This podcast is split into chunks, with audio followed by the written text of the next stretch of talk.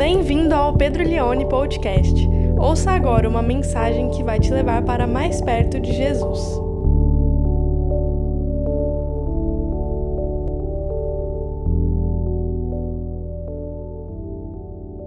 E eu quero ler com você hoje. Hoje eu quero falar sobre casamento. Então, nós vamos falar sobre o seguinte tema: casamento arranjado.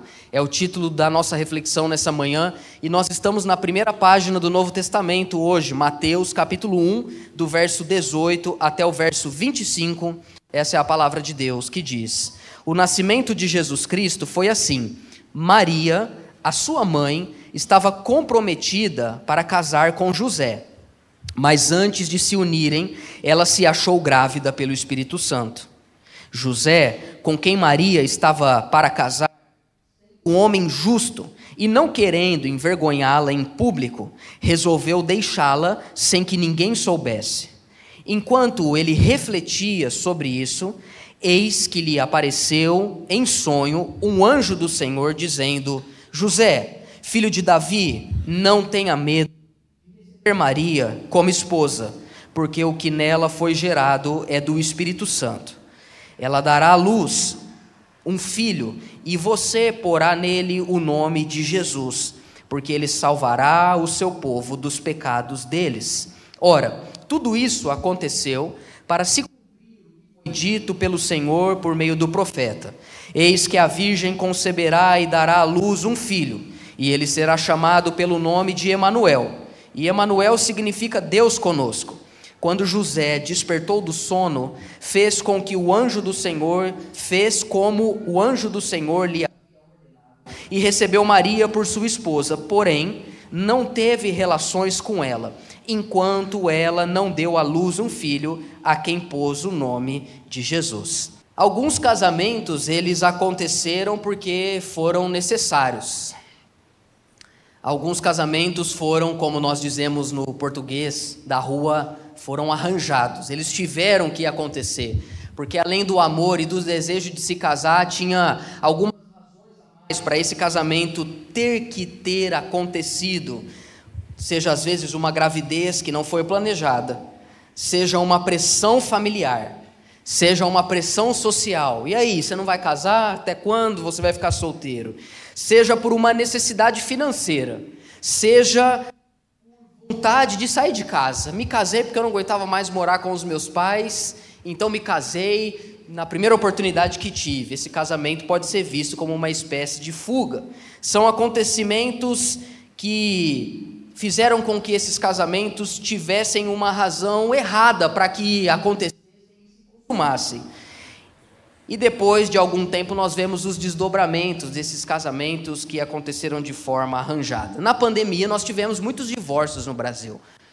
O número de divórcios cresceu de forma vertiginosa, não só no nosso país, mas em vários lugares do mundo. Eu me lembro que em 2020, eh, em 2021 ou 2022, por causa dessa nova era do divórcio, a, revista super interessante lançou uma matéria de capa através de uma pesquisa norte-americana, trazendo os 10 principais motivos do porquê as pessoas se divorciam. O primeiro motivo que a revista trouxe é falta de comprometimento com a relação. Chega um dado momento onde o casal está muito tempo juntos, mas eles já não investem mais na relação, já não investem mais em diálogo, em tempo juntos, em momentos que vão se tornar memórias e as demandas aumentam demais, o trabalho é uma pressão muito grande, tem as responsabilidades com a igreja, tem as responsabilidades financeiras, e a pessoa vai deixando de investir, e o casamento, como qualquer relação, se não tem investimento, é uma relação que está fadada ao fracasso. Uma segunda razão, talvez aqui provavelmente pensaríamos que seria a primeira razão dos divórcios, é infidelidade. E a porcentagem que a revista traz para nós é que a maior parte dos casos de infidelidade vem a partir da figura do homem. Uma terceira razão, excesso de briga. Todos os casais brigam. Nós temos as nossas famosas DR, discussões.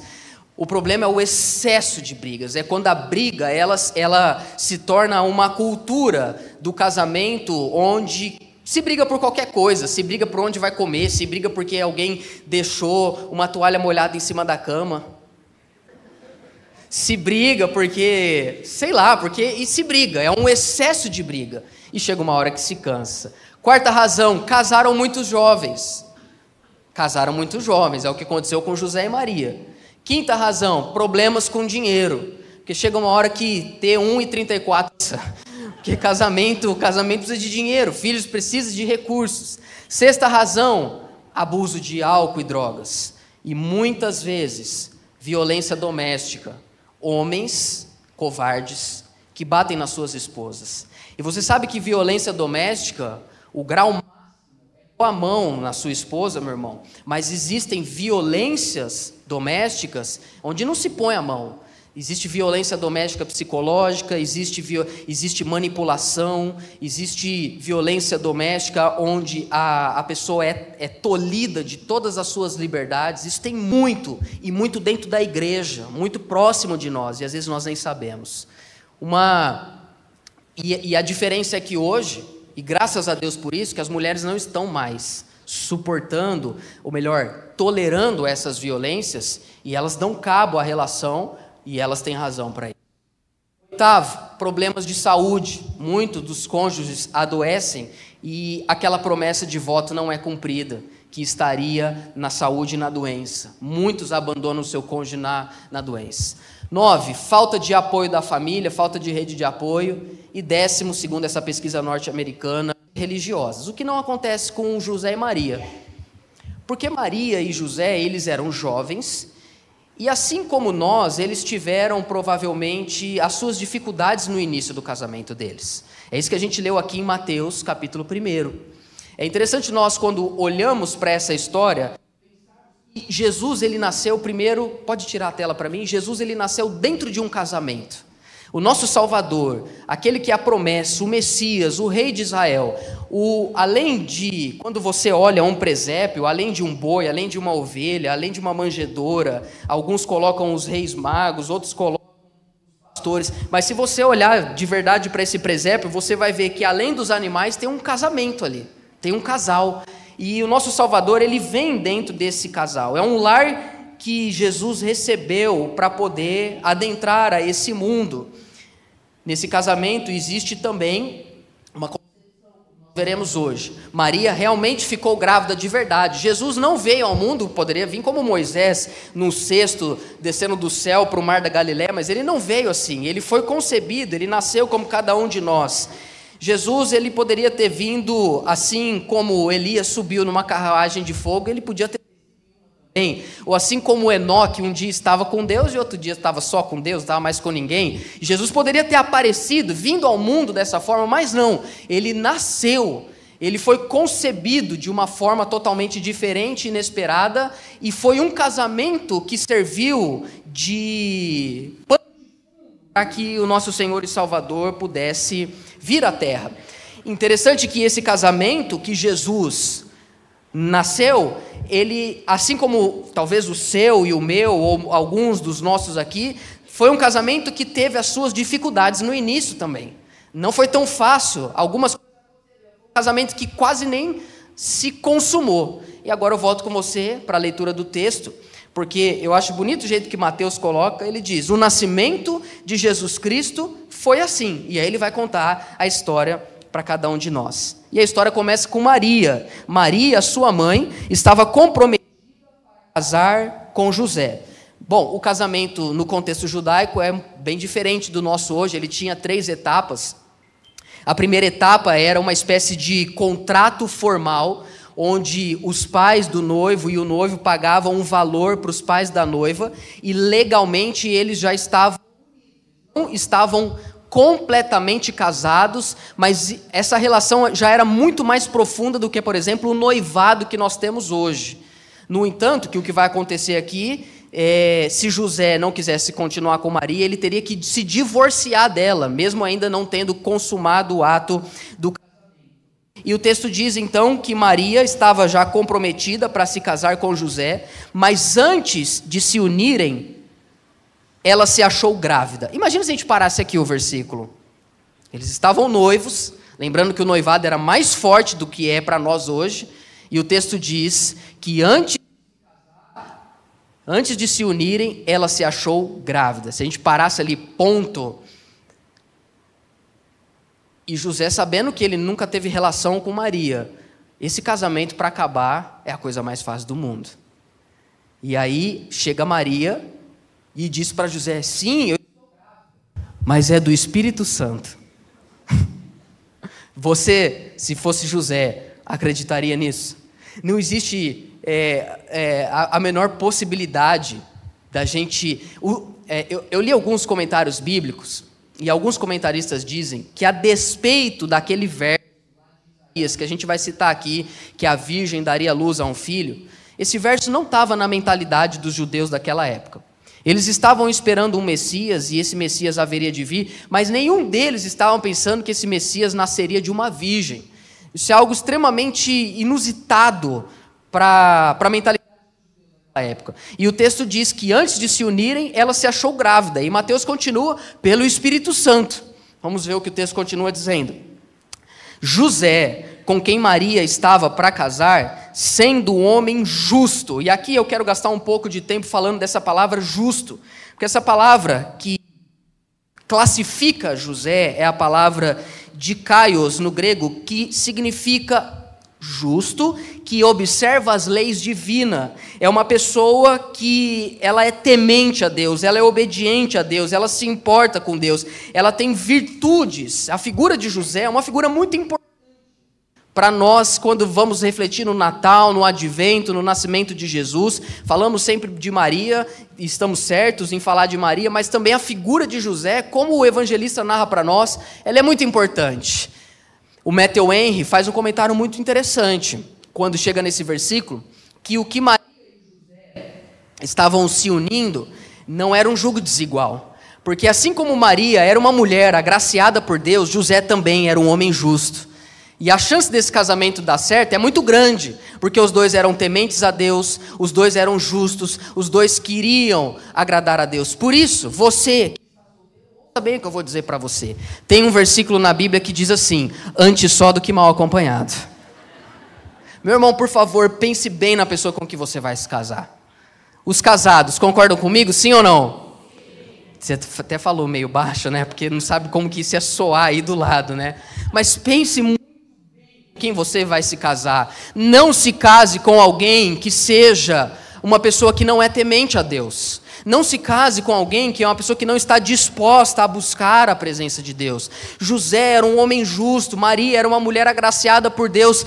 O nosso Deus, ele escolheu um casal a dedo para que o nosso Salvador pudesse ser gerado e pudesse nascer. É muito importante nós não quebrarmos esse princípio. Uma coisa é você estar casado, você se converte, o seu cônjuge não é convertido. Paulo vai trabalhar isso. Paulo vai dizer para você não se divorciar, porque a, a mulher santifica o seu marido quando ele não é convertido. Mas outra coisa é você não estar casado. O mundo é muito complexo já para você também casar com uma pessoa complicada.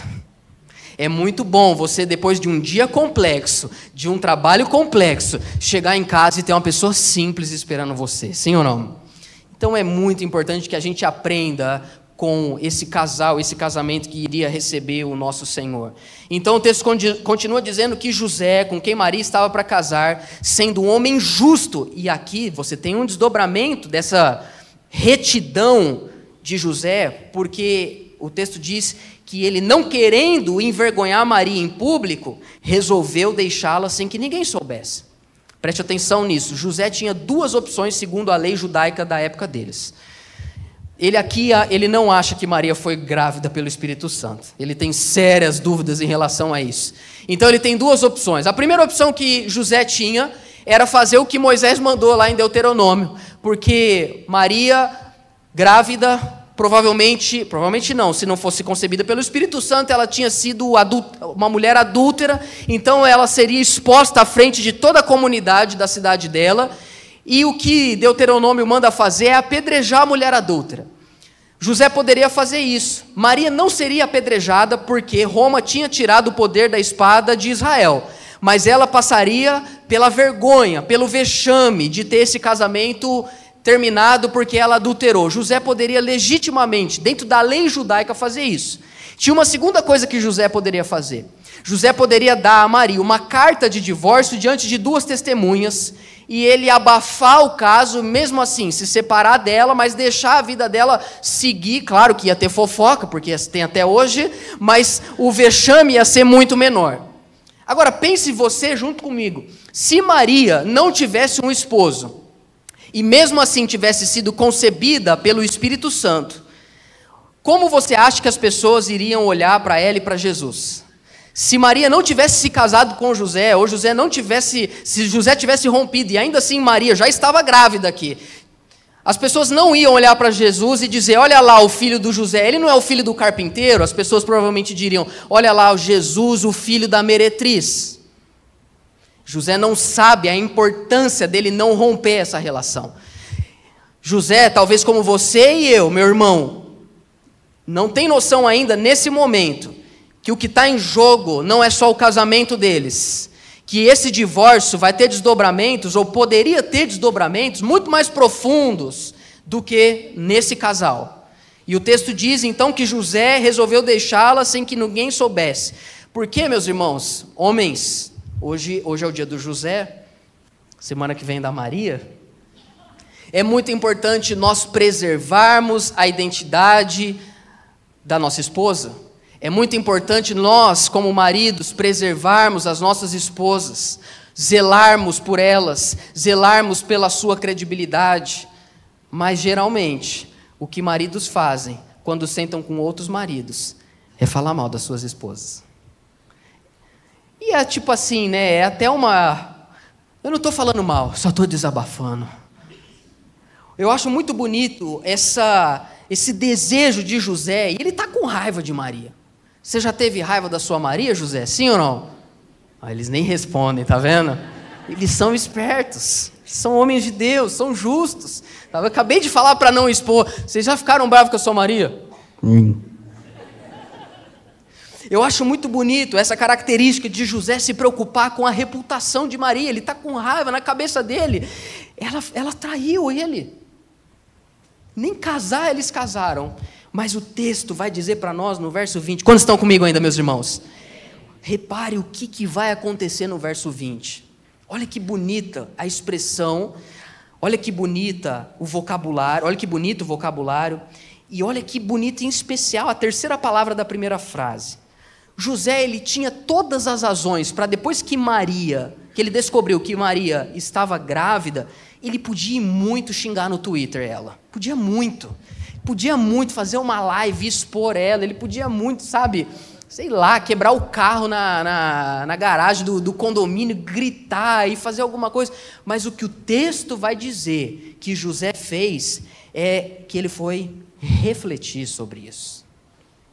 Ah, meus irmãos, como nós, homens, precisamos ter na nossa vida e para a saúde do nosso casamento, momentos de oração, de reflexão, para mesmo no calor das nossas emoções, ouvirmos a voz de Deus e tomarmos decisões que glorifiquem a Ele.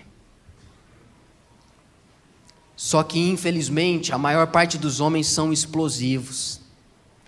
A maior parte dos homens agem e depois pensam. Só que José traz um princípio tão importante para nós. Enquanto ele refletia sobre isso. Antes de eu caminhar aí no texto, eu gostaria de pensar um pouco com você na nossa sociedade hoje, o como está em falta a característica da reflexão nas nossas vidas. O que é refletir? A palavra que é colocada aí no, no original é, para refletir, é uma palavra que, que significa trazer à mente, resolver na mente, ponderar, pensar, deliberar. Essa palavra aparece só três vezes no Novo Testamento, essa palavra refletir. A primeira é aqui, a segunda em uma outra passagem, e a terceira numa passagem em Atos 10, quando Pedro tem aquela visão do lençol amarrado pelas quatro pontas e descendo sobre esse lençol quadrúpedes, répteis, e Deus falando para ele: mata e come. E depois Pedro vai refletir sobre essa visão. Como que falta hoje na nossa sociedade uma sociedade ativista, uma sociedade é, rasa. É a primeira geração, não sei se você viu esse dado, é a primeira geração, desde que tem o registro de QI, é a primeira geração, os nossos filhos vai ser, serão a primeira geração onde os filhos terão QI abaixo dos seus pais. Em outras palavras, como também uma revista no Brasil trouxe essa matéria de capa, nós estamos vivendo a era do emburrecimento. E parte disso é porque nós estamos tão distraídos que nós não temos tempo para refletir. E coisas acontecem na nossa família e você toma, às vezes, José, decisões erradas porque você agiu antes de ouvir a voz de Deus. Porque você quis agir na sua própria força, porque você confia na sua inteligência, porque você confia no seu conhecimento, porque você confia na sua experiência, porque você confia na sua coragem. José é um homem justo. E homens justos não tomam decisões no calor da emoção, homens justos ponderam, eles oram, eles refletem, e é interessante que é nesses momentos de quietude, de reflexão, que Deus fala conosco. Você vai ter muitos momentos no seu casamento que você, se você der vazão para o que você está sentindo,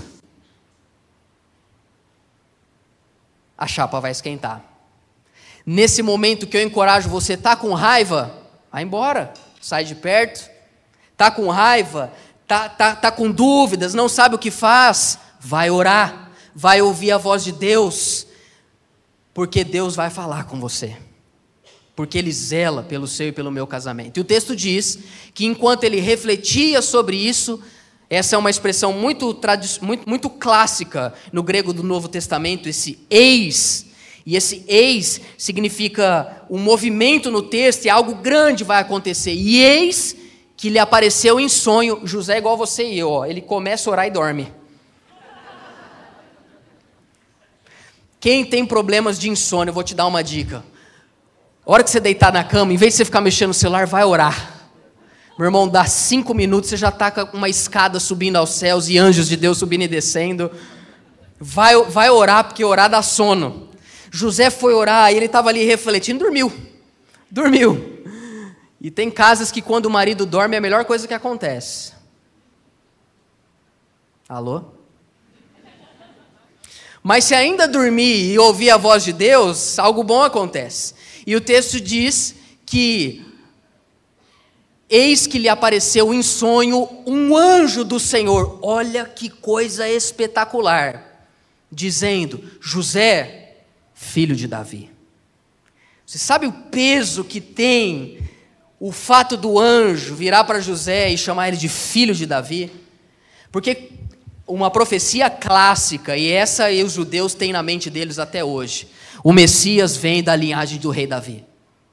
O Messias vem da linhagem do rei Davi. E quando o texto mostra para nós que o anjo chama José de filho de Davi, nas entrelinhas o que o texto está mostrando para nós é o seguinte: você não vai ter participação sexual na concepção do Salvador, mas isso não significa que Deus não escolheu você a dedo, porque você é da tribo que dá origem à descendência de Davi.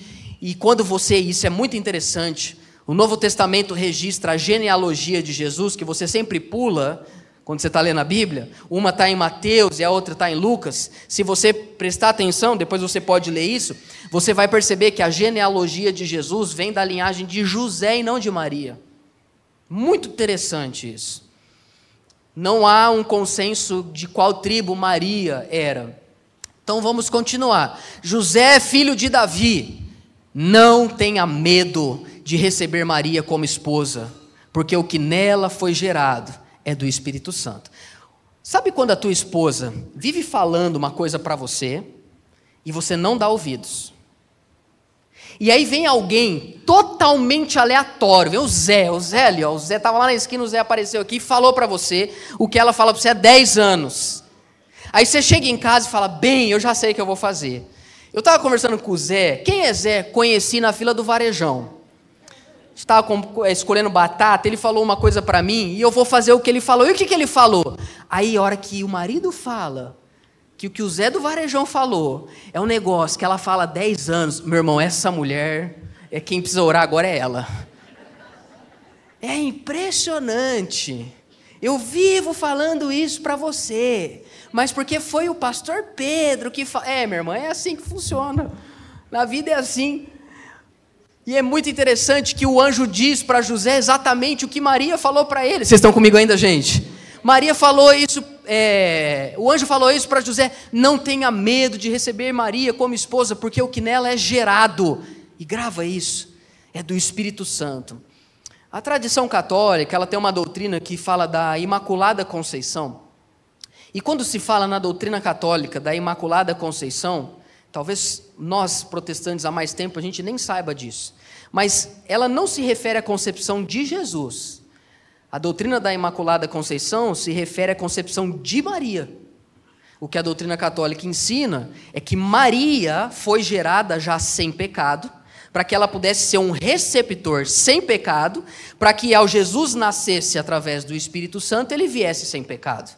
Nós protestantes não acreditamos nessa doutrina, porque acreditamos que assim como você e eu, José e Maria também precisavam de salvação e redenção dos seus pecados. Se você prestar atenção, tem duas opções que separam essa doutrina. Talvez tenhamos católicos aqui, estou falando isso com muito respeito.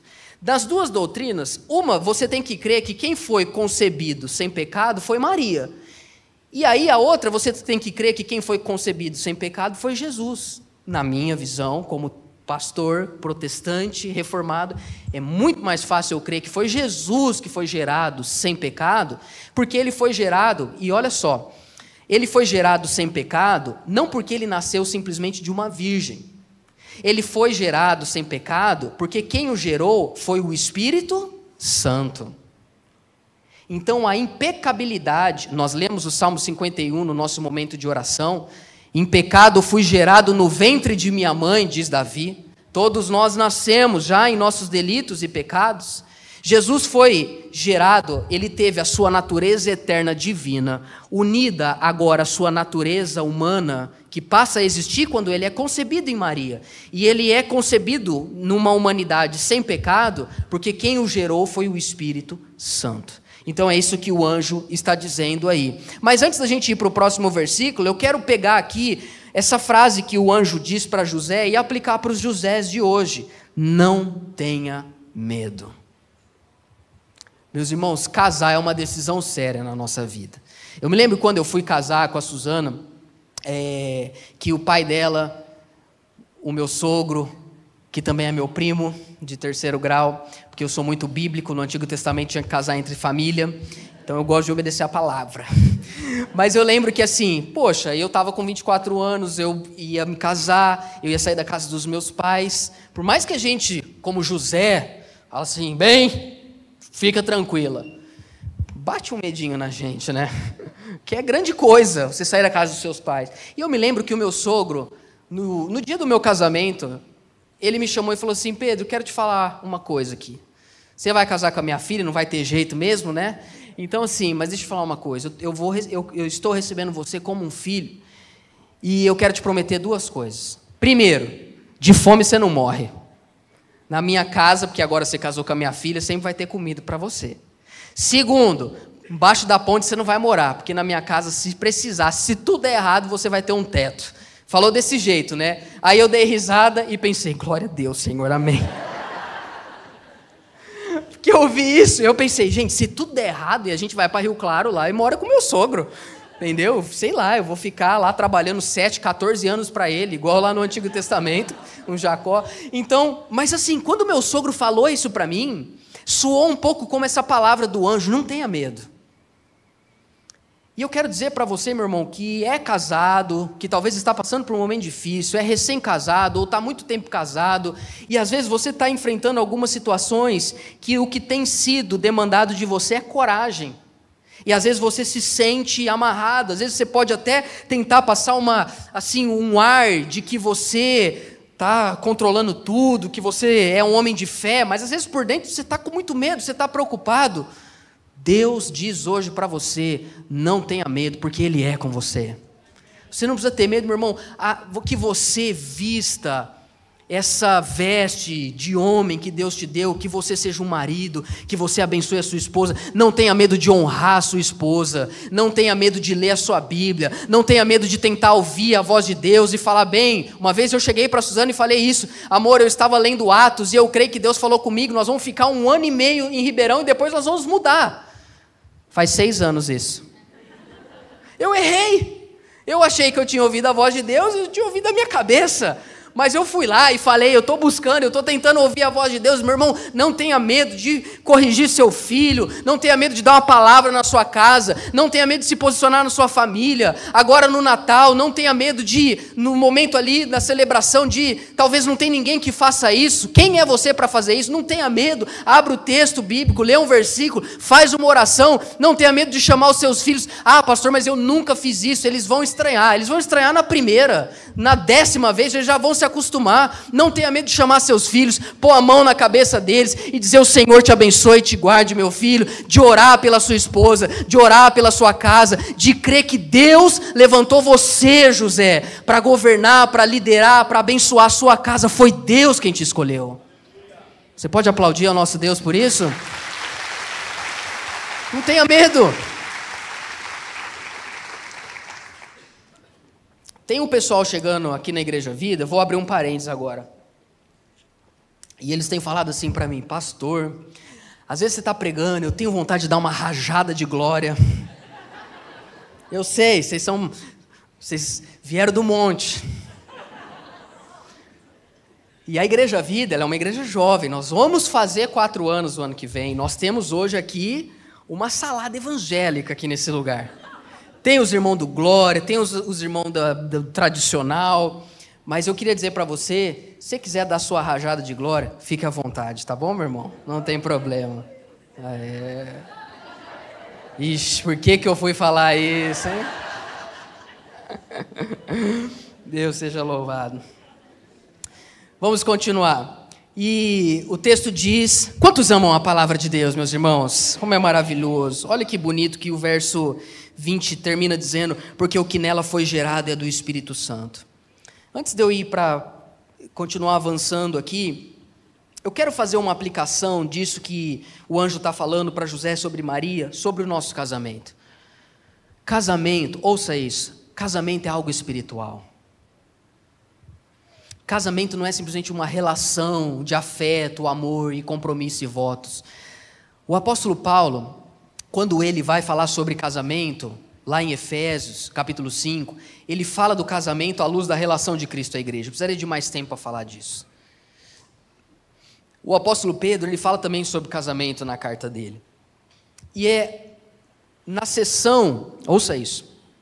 Quando Paulo vai falar de como o marido e a esposa precisam se portar lá em Efésios, a sessão que ele fala isso tem como tema máximo o Espírito Santo. O versículo é o seguinte: Não vos embriagueis com vinho, no qual abriga a dissolução, a facção, mas enchei-vos do Espírito Santo, falando entre vós com salmos, hinos e cânticos espirituais, e agradando e louvando a Deus de todo o coração. Depois disso, Paulo fala: sujeitem-se uns aos outros no temor de Cristo. E aí ele começa: mulheres, e aí vai. Que eu quero chamar a sua atenção? Quando Paulo vai falar sobre casamento, ele está dentro do contexto da doutrina do Espírito Santo. Por quê? Não é à toa. Porque Paulo sabe que um casamento, para dar certo, não adianta só ter compatibilidade entre o casal. Um casamento, para dar certo, precisa de ter a presença do Espírito Santo. Porque casamento é algo espiritual. Eu sei que tem coisas no nosso casamento, meu irmão e minha irmã, que às vezes uma sessão, um ano de terapia vai ajudar muito. Tem coisas no casamento que às vezes alguém ajudando a organizar as finanças vai ajudar muito. Tem coisas no casamento que às vezes ganhar mais dinheiro vai ajudar muito, mas tem coisas no casamento que terapia, dinheiro, pastor, ninguém ajuda. É só o Espírito Santo que pode fazer. Tem momentos que, que o que precisa não é de terapia, promoção e nem casa nova, é de exorcismo mesmo. Você está endemoniada, mulher. Precisa se encher do Espírito Santo. Precisa da presença de Deus nutrindo, gerando a vida espiritual. Porque são dois, como diz John Piper no livro dele, são dois pecadores vivendo debaixo do mesmo teto. Para dar ruim isso aí, não precisa fazer nada, é só viver. Vive, vive que vai dar errado, porque são dois pecadores. Mas, olha que diz o verso 21, pode passar Mateus 1, 21. Ele dará, ela, desculpa, dará à luz um filho. E você, José, olha, olha, olha que bonito isso. Anjo está falando, você, José, você vai pôr o nome. Olha, nome na Bíblia significa a identidade da pessoa. Por isso, escolha bem o nome dos seus filhos. Nome na Bíblia significa o caráter da pessoa. E nome significa a essência da pessoa. Por isso que o nome de Deus é uma doutrina tão importante para nós. E o nome que esse menino haveria de ter, quem vai colocar é o próprio José. O anjo está dizendo isso para ele. Ele, ela dará luz a um filho e você porá o nome dele de Jesus. Jesus é o mesmo nome que Josué no Antigo Testamento. É o mesmo nome, mas a tradução ela vai, ela vem diferente. Jesus significa Iavé ou Javé é a salvação. Deus é a salvação, Iavé é a salvação. E você vai colocar José o nome nele de Iavé. E aí você vê o resultado. Por que esse nome? Porque ele, o verbo é salvará o seu povo. Se a gente parasse aqui, o que é salvação? Jesus veio para nos salvar. O que é salvação? Salvação é não ir para o inferno? Sim, tem isso.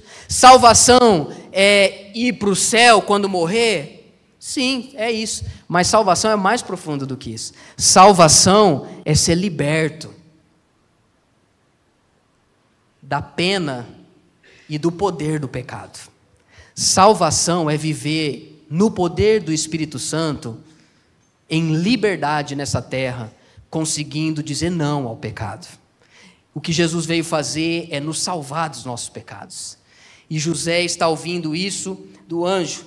E meus irmãos, eu não queria terminar sem dizer isso para você, que o seu casamento, ele realmente, o que ele precisa, o seu casamento precisa de Jesus Cristo. Porque se no seu casamento Cristo for o centro, vocês vão gerar coisas espirituais. Eu nunca me esqueço o que um pastor falou para mim, que ele me conhece, um pastor lá no Rio de Janeiro conhece a minha esposa também, e uma vez, é, em alguma situação, não lembro se era um aniversário meu, alguma coisa, ele disse para mim, Pedro, que Deus abençoe você, a Suzana, e que você e ela, como José e Maria, possam gerar Jesus na vida das pessoas. Achei tão bonito isso. Se fosse pentecostal, eu ia fazer assim: eu recebo, eu pego essa palavra. Porque nós vamos gerar filhos. Alguns geram com mais facilidades, outros com menos, outros adotam. Nós teremos os nossos filhos.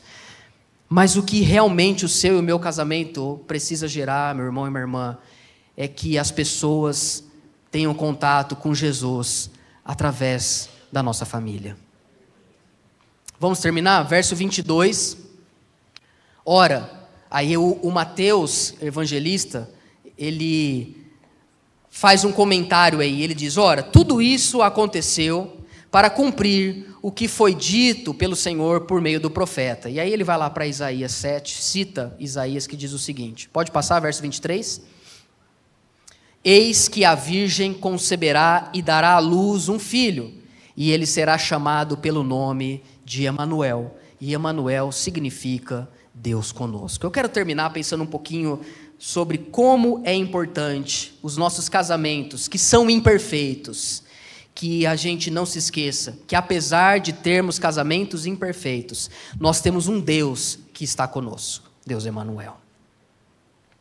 Quando eu mudei de casa, é, há uns dois anos e meio atrás, foi um pouco estressante a nossa mudança, porque mudou tudo. A gente foi morar num lugar longe de onde a gente morava, mudou o nosso itinerário, mudou a nossa rotina, mudou os nossos horários. Pode soltar o teclado para mim? Mudou é, aquilo, muito do que a gente estava acostumado. E mudança, não sei se você mudou faz pouco tempo, é um pouco estressante, sim ou não? Mudança é estressante. Por mais que a gente sempre vire e fala assim, bem, mas a gente nem tem muita coisa. Muda para você ver. E eu e a Suzana, a gente estava meio estressado. E uma coisa que eu aprendi nessa mudança dois anos e meio atrás: nunca pense, meu irmão, que o seu casamento é tão forte como você acha. Nós nos mudamos e aí a gente estava lá e mudando e colocando as coisas tal. E a Glória chorando, a gente não tinha ajudar na época. E aí, a, a, uma hora eu lembro que eu subi, coloquei a Glória chorando lá. E a Suzana brava, porque eu não tirei uma caixa. E eu irritado também e tal. Eu não me esqueço da cena. A gente mora num sobradinho, a Suzana na escada olhando para mim, como a Glória estava dormindo. Não sei se você já viu alguém gritar baixo com você. Pedro!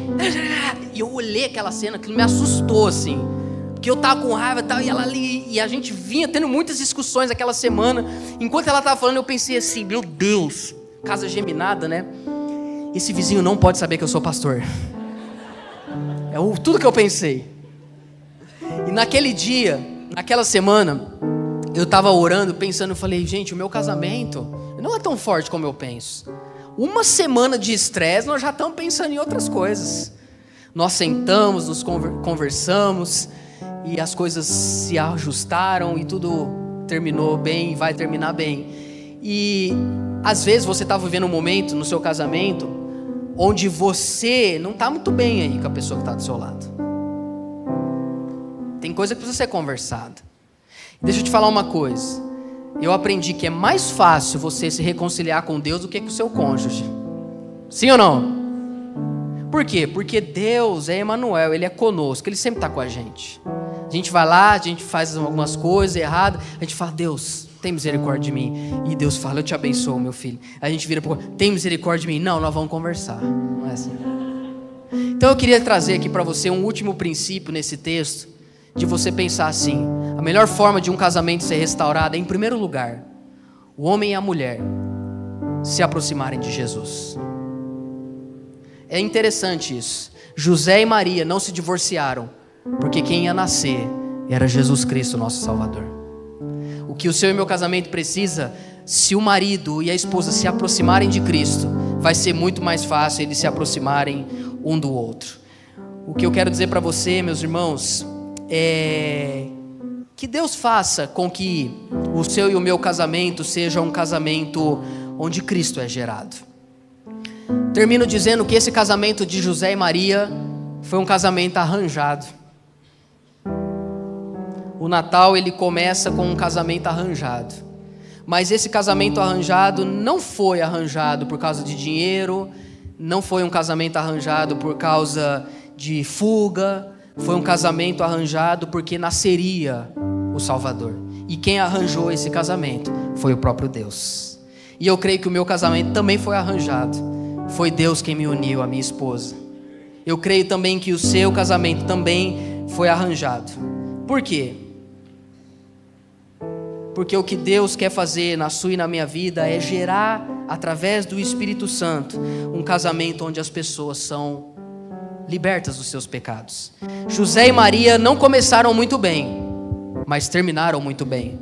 Um casamento pode até começar mal, mas se permanecer perto de Jesus, ele vai terminar como um grande testemunho para a glória de Deus. Que o nosso Deus faça de nós, em um mundo caído, casamentos que permaneçam em pé, até que ele separe aquele que eles uniu, em nome de Jesus. Amém. Você pode aplaudir ao nosso Deus? Você ouviu o Pedro Leone Podcast. Compartilhe essa mensagem com seus amigos e até logo!